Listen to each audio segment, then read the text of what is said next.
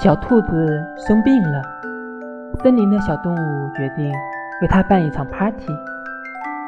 小老虎一直想去看望小兔子，这次终于有理由了。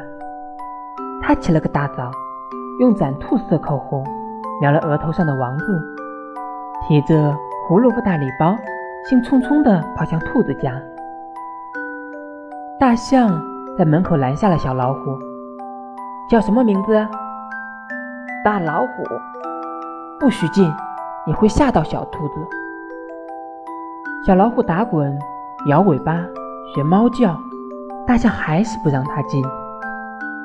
忽然，小老虎灵机一动，悄悄站到队伍的最后。大象头也不抬，问：“叫什么名字？”小老虎。